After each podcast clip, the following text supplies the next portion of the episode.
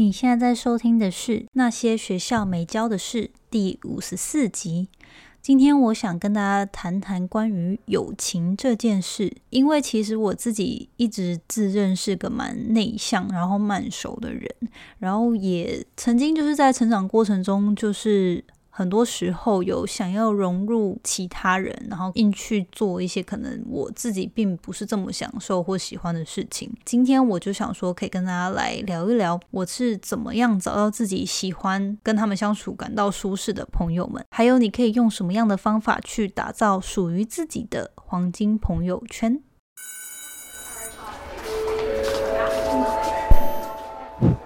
Hello Hello，我是 Janet。你的人生还没有下课，因为我将在这里跟你分享那些学校没教的事。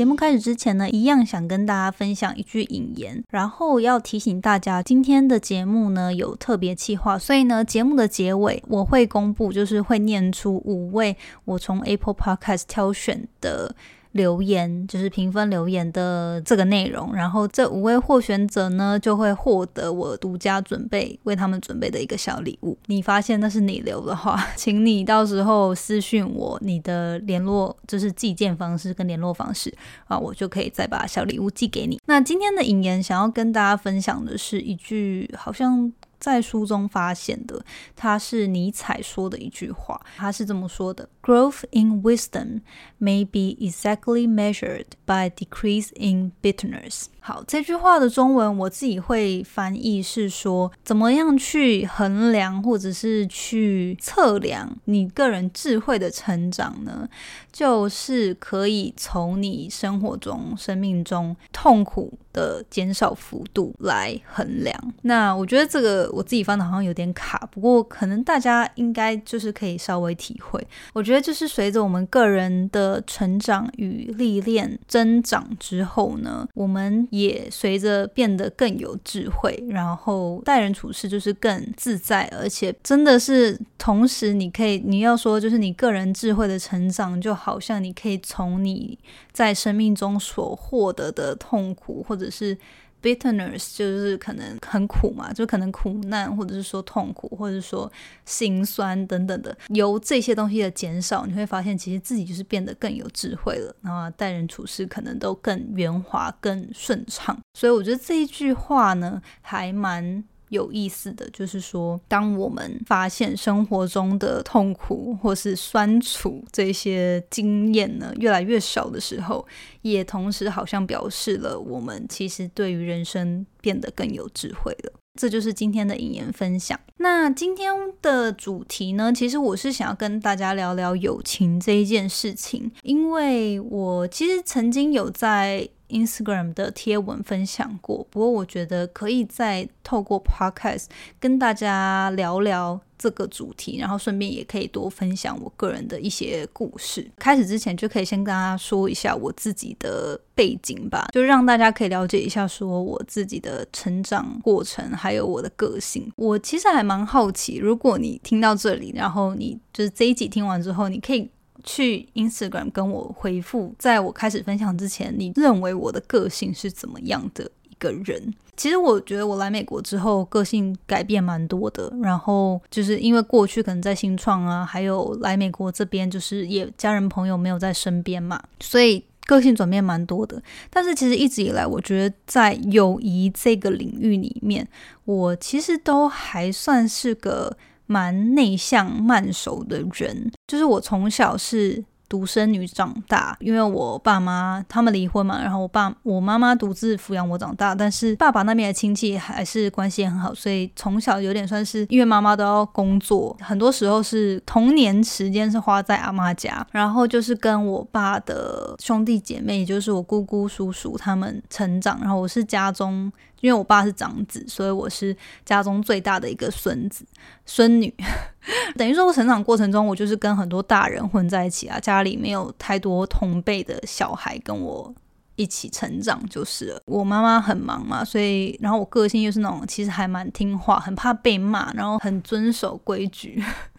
乖乖牌，所以我觉得就是也不是那种很闹啊、很有自己个性的一个小孩，就从小算是被训练的蛮独立成熟的这样。也因此，我觉得就成长过程中没有太多小孩跟我打打闹闹。然后就变成说，我过程中好像就是蛮独立自主的，但是其实蛮内向、尴尬而且害羞的个性。那当然之后开始上学啊什么的，就是会结交一些好朋友。不过认识新朋友这件事还是蛮尴尬的。真的发现到差异，好像是上大学之后，因为上大学之后大家都变得更独立了嘛，你不会说每天都有课会混在一起，那就变成说你要自己去选择说。你的朋友圈到底是谁？然后也会有开始更明显的感觉到小团体这样子，就是说你要选择跟谁在一起，你可能就是会主动跟他们约，会跟他们 hang out，就是变熟。相信大家也一定知道，就是团体当中就一定是会有一些人是特别耀眼，就是可能很外向活泼啊，然后很容易表达自己意见的一群人。我是不是那种人的？我大学的时候不是，就我大学是比较静静静安静型的。说如果我被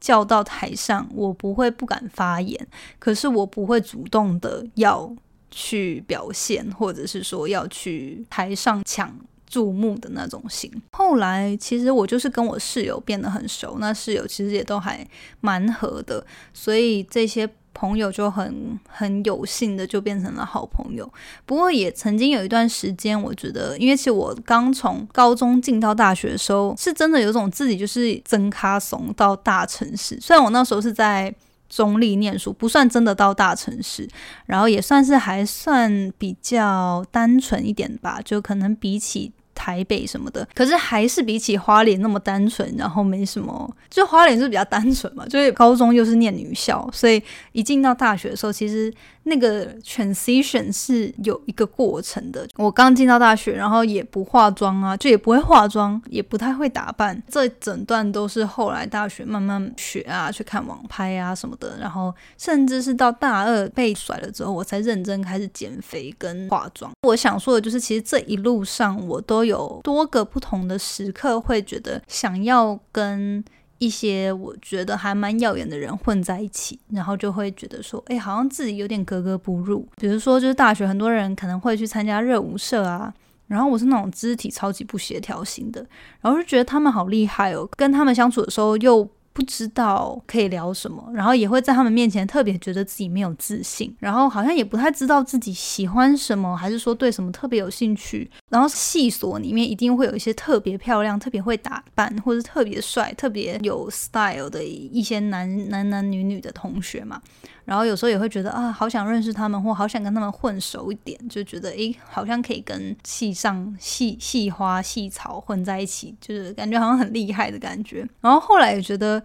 在他们面前好像也真的不知道说什么。那我觉得就又回到刚刚，就你好像不太知道自己的立足点，然后你试图想要融入，但是又觉得好像没有在做自己擅长或是自己感到舒适的。一些事情，然后就会觉得心里好像还是有种格格不入的感觉。不是这样讲，就觉得好像我大学都没有朋友，其实大学还是有朋友，还是有认识很多人，后来都变成好朋友的，就是比较少。就我一直其实是到美国之后，我才。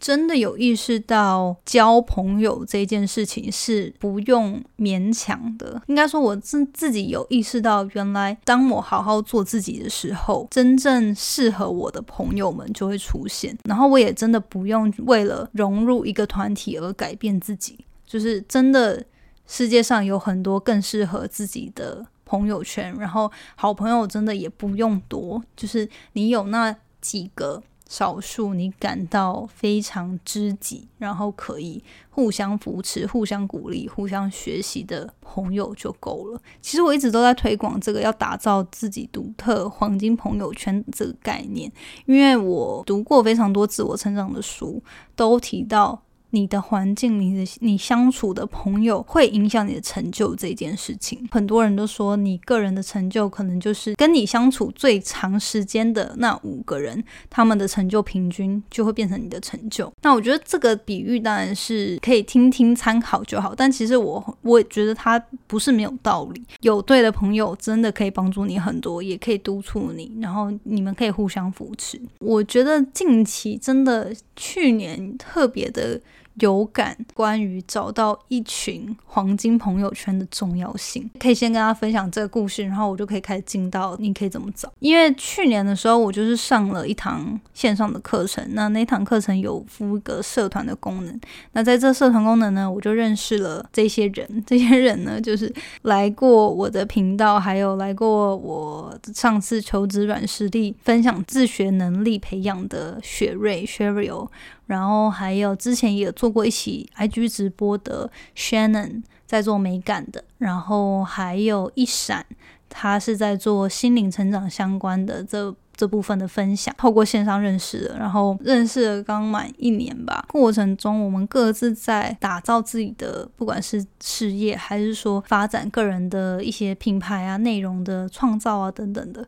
真的是。因为有他们给了我非常多的鼓励、跟反馈、跟帮忙，然后我觉得我们彼此都是见证彼此成长的伙伴。从一年前各自什么都没有，然后就认识了，到现在我们都各自有突破，然后这一年来就互相常常我们会约一个电话，然后四个人就就通话，然后给。近况更新跟分享最近的学习到的东西，然后做一些交流，然后觉得有这样子有共同目标与想法的人呢，可以互相学习又互相督促的朋友，真的是让我在过去这一年中工作感到迷惘，或者是说像甚至之前想要转换跑道，我都有跟他们就是独自的聊聊过天，就是他们真的给我很多。鼓励与勇气。那当然，生活中还有很多其他人，但是我觉得最近的这几位朋友是让我觉得是真的非常深刻。他们这真的是我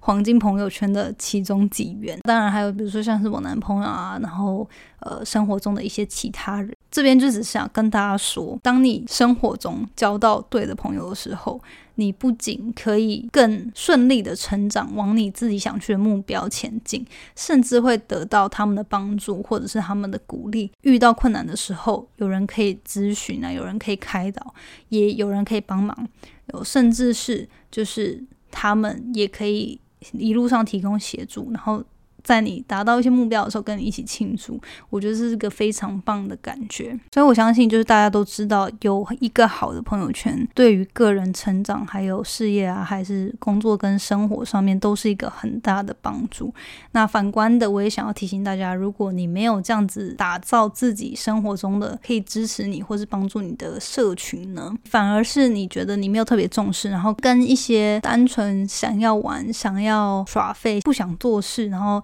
很厌世、讨厌工作的人在一起，觉得尽管你个人再怎么有动力、再怎么有正能量，很多时候在你比较脆弱、需要鼓励的时候，那这些人就跟你说啊，那不然我们就去喝酒吧，那不然我们就一个礼拜不要做事吧，或者我们就怎么样？他就是给你一些比较不好的建议时，我觉得也很难真的让自己坚持，或者是找到动力，回归到你原本想做的事情。那到底要怎么找到呢？首先，你就是要先认清，你无法讨好所有人，而且你也不可能跟所有人都变得很要好。那你个人的时间非常宝贵，所以你应该要把你的时间跟精力花在值得的人身上。比较年轻的时候呢，你比较不知道自己想要什么，你可能会觉得说。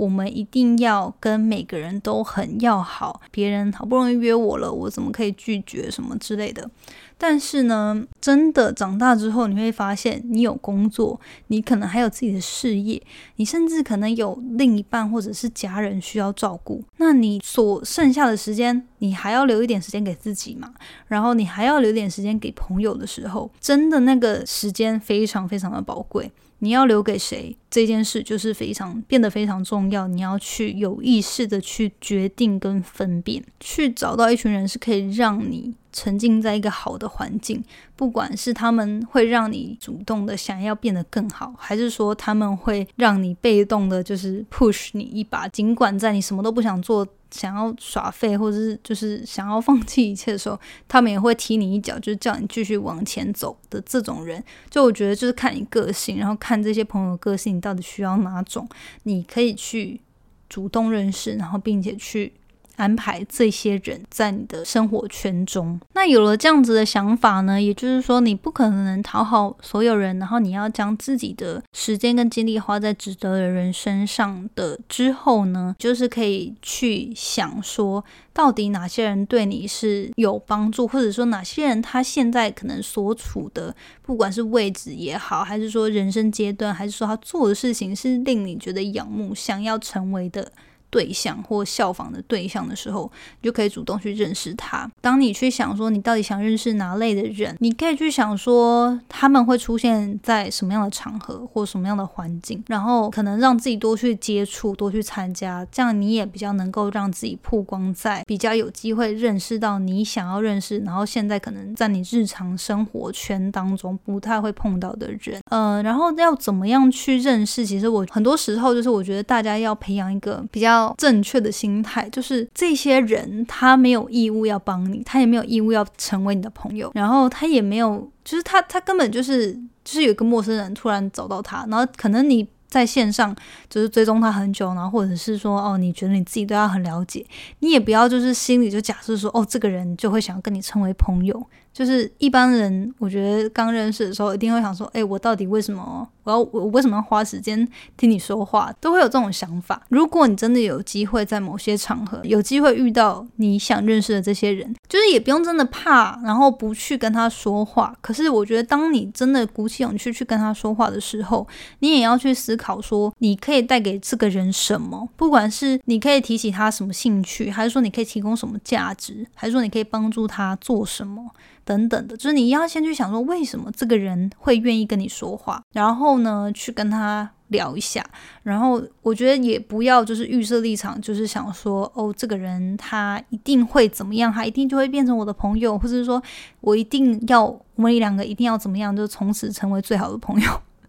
就我觉得这些东西，就是你不要去强求，然后你就很自然的去认识这个人，然后去介绍你自己，你在干嘛，然后你为什么想认识他，然后如果假设比如说他是一个你很仰慕的人，你可以分享说，哦，其实你有在哪里看过他的作品，或者说追踪他，那你很喜欢他分享的东西，很希望可以认识他。最好有时候你不要单纯就是跟他说这些，然后很想认识他，这样一般人会觉得比较有压力，就是会。好像有一种就是遇到一个陌生人，然后告白的感觉，你就觉得好像有点不太知道怎么回应。我自己的方法都会是，就是我会跟他说，其实我自己有在做什么什么什么，然后所以我很喜欢的内容，就是我想跟他学习，或者是说我觉得呃我现在在做什么，有遇到什么困难，可不可以请教你？还是说呃我能不能请你来访谈啊，做访谈啊等等，就是有一种。找一个台阶，或是找一个出口给别人下的感觉。如果他有兴趣的话，他就会 follow up 嘛，他就会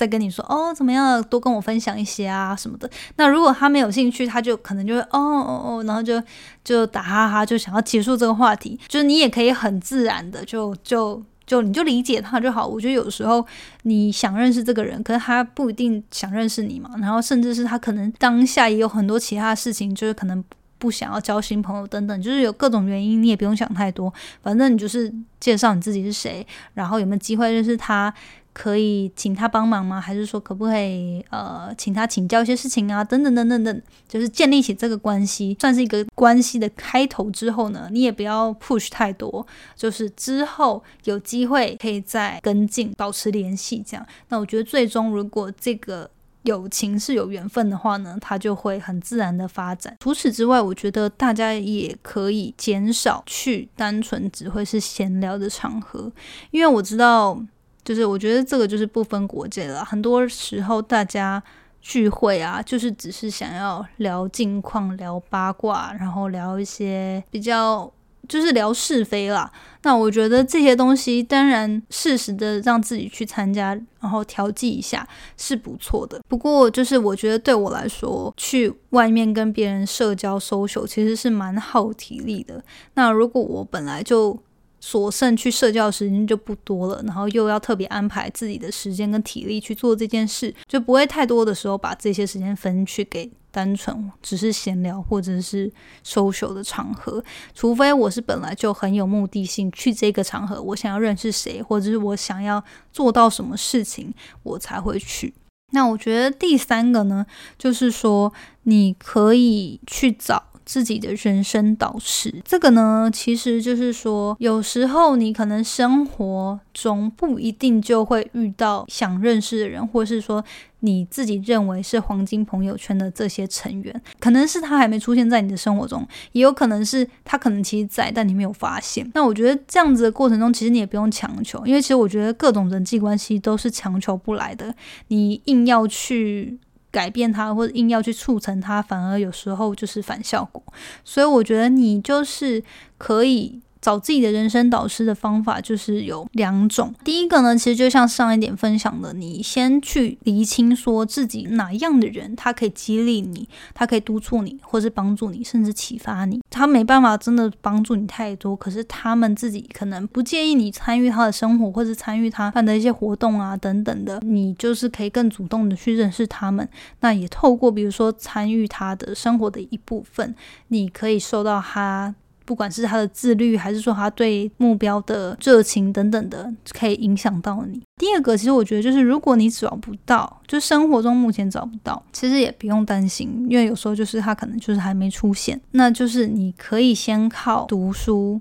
看 YouTube、听 Podcast、上线上的课程，或是线下的课程，或去参加一些你感到有兴趣的社交场合，找可以帮助到你的这些人。或资源，像我自己有非常多的学习对象，虽然说他们不是现实中我真实的朋友，但是他们都是一直不断为我生活中带来正向影响的人。像是我很多美国喜欢的作家，他们都非常有名，那当然不可能是我个人的朋友嘛。可是他们分享的内容，或者他们出的书，他们。开的课，我可能都会去看，然后都去学习，从中就是去学习他们的智慧，效仿他们。同样的，如果你生活中的朋友圈就是需要更新，或者是说你觉得。你有很多想认识的人，目前都不在你生活周遭，或者是你就是没有办法有机会认识到他们。那你也可以先从这些人，他可能在网络上分享的东西，还是说有没有其他线上其他相关资源，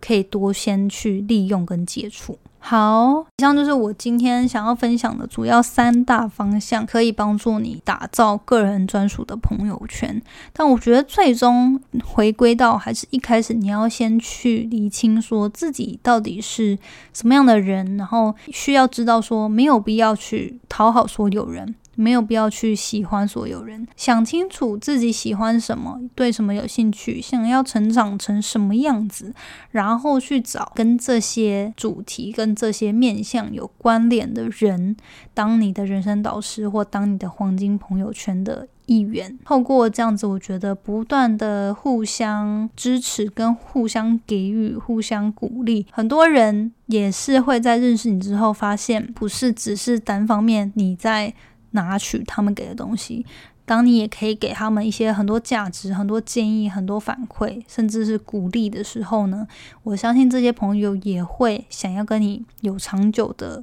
友情关系，那他就会变成一个正向回圈。透过逐渐就是认识越来越好的人，你自己也一直不断成长。你的这个朋友圈呢，就会一定有越来越高的品质，然后就一起不断的成长，这样子呢，就是一个非常非常好的状态。真的不需要找到一个归属感，或是想要融入一个群体而改变自己，你一定可以找到属于自己适合、感到很舒适、相处起来很轻松，而且是自在的一群朋友。今天的分享就主要到这边。我们现在来念五个我从 Apple Podcast 截取出来的留言，很谢谢所有曾经有为那些学校没教的事打新评分的所有听众。我知道有很多人有透过留言给我一些反馈，有些东西如果是攻击的话，其实我就。也不是说攻击啊，有些人就是可能讲话比较酸，然后就是有点误解我的本意，或者说有点扭曲了我的表达。一部分我会想要更改进，就是我自己在表达上面或许可以更清楚，我会想办法改进，让自己表达上更清楚，然后节目的品质越来越好。之外呢，其实我觉得有时候一些评论。我如果无能为力，或是说我已经尽力的话，那我就会忽略它了。很多的反馈跟意见，其实我都有看到了。那有建设性的这些反馈跟意见呢，我会一定是好好的把它收留起来。那之后会逐渐的让自己慢慢变得更好。那也谢谢大家花时间收听我的节目，然后给我很多鼓励跟呃这样子的反馈。哦，然后因为其实我发现，就是有台湾跟美国这两个不同的留言区，原本就答应好大家五个留言的名额嘛。那后来我就想说，哎，美国那边也有，就想说那不然就多增加一个，因为美国那边的留言其实少很多，所以我就挑选五个在台湾区留言的人，一位是在美国区的。好，那今天呢，这五个留言就是第一位呢是叫做 Charlotte 曾吗？T S E N G，在七月十九号的留言，他说标题是心得，然后一个 OK 的符号。他说：Hi Janet，我是一位刚出社会一年又准备去研究所的学生。我是一个自我要求很高，而且有点完美主义的人。有次面对挫折时，我妈推荐我听那些学校没教的事，之后完全变粉丝。不管是 The Four Tendencies，那些没人告诉你的大人苦恼，还是四种自我疗愈的方法。都让我学习接受自己的不完美，以及用不同的心态面对职场与学业。很喜欢 Jenna 邀请不同的来宾分享在国外的生活体验。谢谢 Jenna 的创作，谢谢你 Charlotte，非常的感谢妈妈居然也有在收听，并且分享我的节目给女儿，好感动哦！就是我觉得我我现实生活中。那个长辈缘还蛮好的，所以 说不定我那个 节目也蛮有长辈缘的。不过真的很谢谢你的收听，也很开心节目分享的内容有帮助到你在接受自己，还有面对学业跟之后职场的心态中可以更加的调试。第二位受奖的留言呢，是在三月四号留言的 Eternal P Y W。是这样念吗？E T E R N A L P Y W，好，没关系，你应该知道你是谁。它的名称是写说还好我有发现，然后内容是说喜欢这样的内容制作，也喜欢每集开头的英文短句铺陈，还有人物访谈带来不同的经验与经历，都能够带来思考与不同面向的想法。继续加油，很棒的。然后一个 thumbs up 的符号。谢谢 Eternal P Y W，很开心你喜欢节目，然后还有英文短剧的分享。其实我自己就是很喜欢看这种会让人激励人心的引言，然后一些人生道理，因为他们都揭露的非常的好，然后也呈现出很多人生的一些意境，所以我也还蛮喜欢分享的。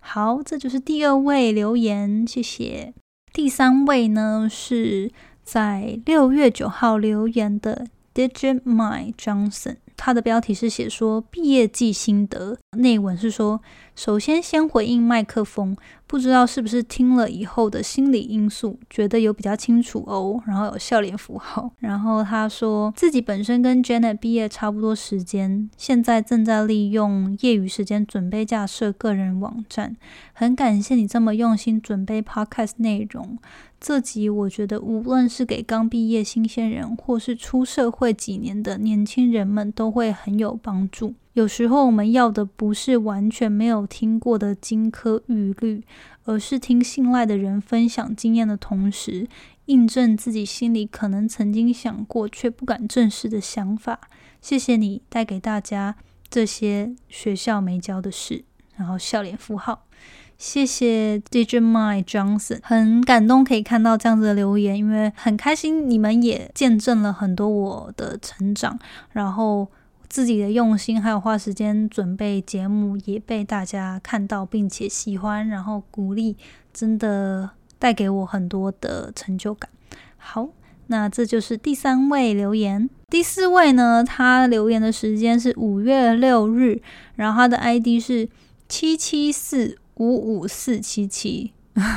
那是电话号码吗？还是还是什么神奇密码？那希望你记得你的 ID 是这个号码哦。然后它的标题写说秒被圈粉型，然后爱心符号。他说无意间在 Podcast 滑到。第一次听就一口气听了三集，直接被圈粉。很喜欢 Janet 开头的引言，还有解读，还有来宾给年轻时自己的建议，边听边找笔手写记录下来，然后很多爱心符号。那他又说声音很好听，我很喜欢，谢谢你。我觉得我一直都好像没有特别觉得自己的声音很特别或什么的。一刚开始，其实我听自己的声音还蛮不习惯的。不过现在就已经其实就是蛮知道说哦，原来我声音录起来听起来的感觉是怎么样。那我当然知道有些人就是可能会觉得说我讲话比较慢啊，还是说太轻轻柔柔，好像没有什么重点的感觉。反正。我我就是把自己想象成跟朋友讲话的声音跟语气啦。我觉得喜欢的人就会喜欢，那不喜欢的人可能就是不同频吧。所以我也不强求，但是很开心呢。七七四五五四七七这位留言，这位听众的留言呢，很开心你被我圈粉，然后我也会在未来努力的分享好的内容，然后带给大家实用又高品质的分享。那期待之后一起成长哦。那这就是第四位的留言。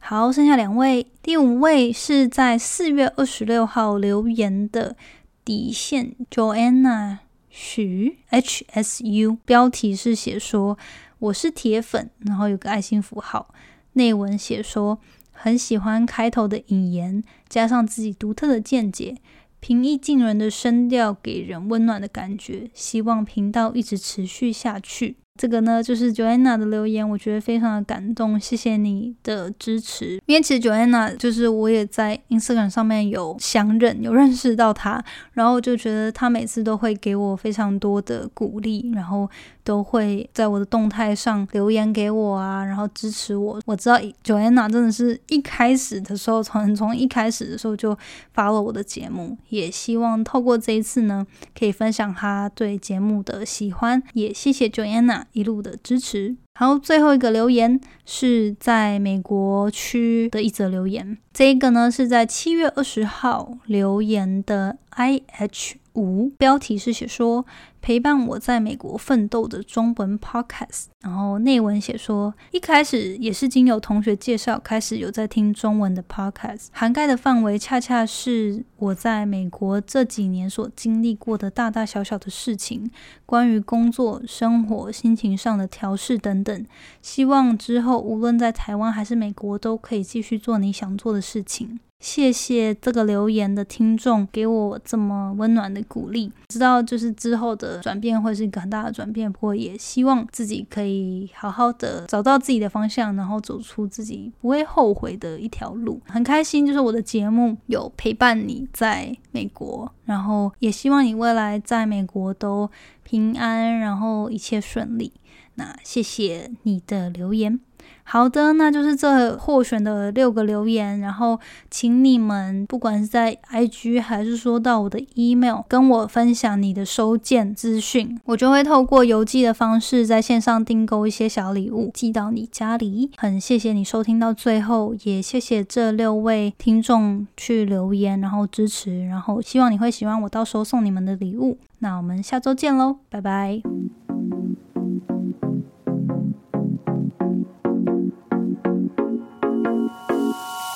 最后，谢谢你收听今天的节目。你的反馈是我持续经营的动力。我也很希望可以听到你对于这次节目的想法，或者是未来你希望可以接收什么样的资讯与主题，我才可以改进并且发展更好的内容。欢迎你到我的 Instagram 来跟我聊天。